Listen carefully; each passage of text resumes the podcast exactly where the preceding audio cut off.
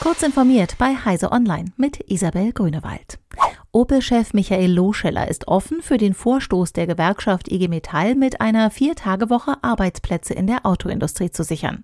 Prinzipiell sind wir für alle Ideen offen, sagte er den Zeitungen der Funke Mediengruppe. Einschränkend betonte er, dass Opel momentan jedoch das Instrument der Kurzarbeit nutze.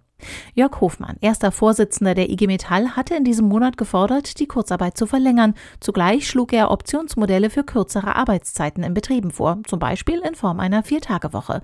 Dadurch können Unternehmen Arbeitsplätze in der Corona-Krise sichern und den Strukturwandel meistern.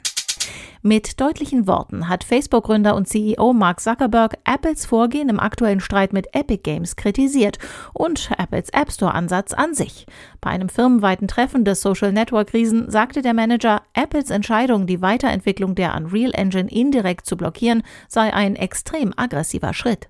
Apple blockiere Innovationen und Wettbewerb. Dem iPhone-Hersteller sei es laut Zuckerberg möglich, einen Monopolzins zu verlangen.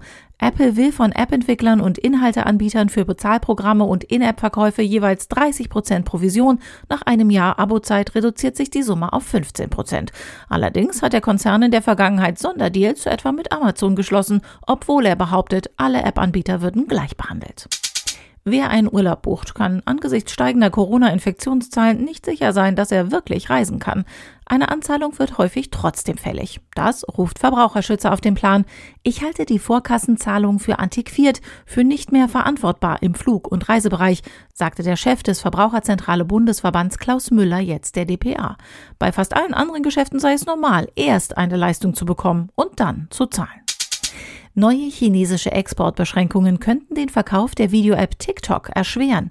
Die App gehört dem chinesischen Konzern ByteDance. Gemäß neuen Regeln der Volksrepublik dürfen unter anderem IT-Technik mit Personalisierung auf Basis von Datenanalyse sowie Bedienung mit Hilfe von künstlicher Intelligenz nur mit Erlaubnis Pekings ins Ausland verkauft werden.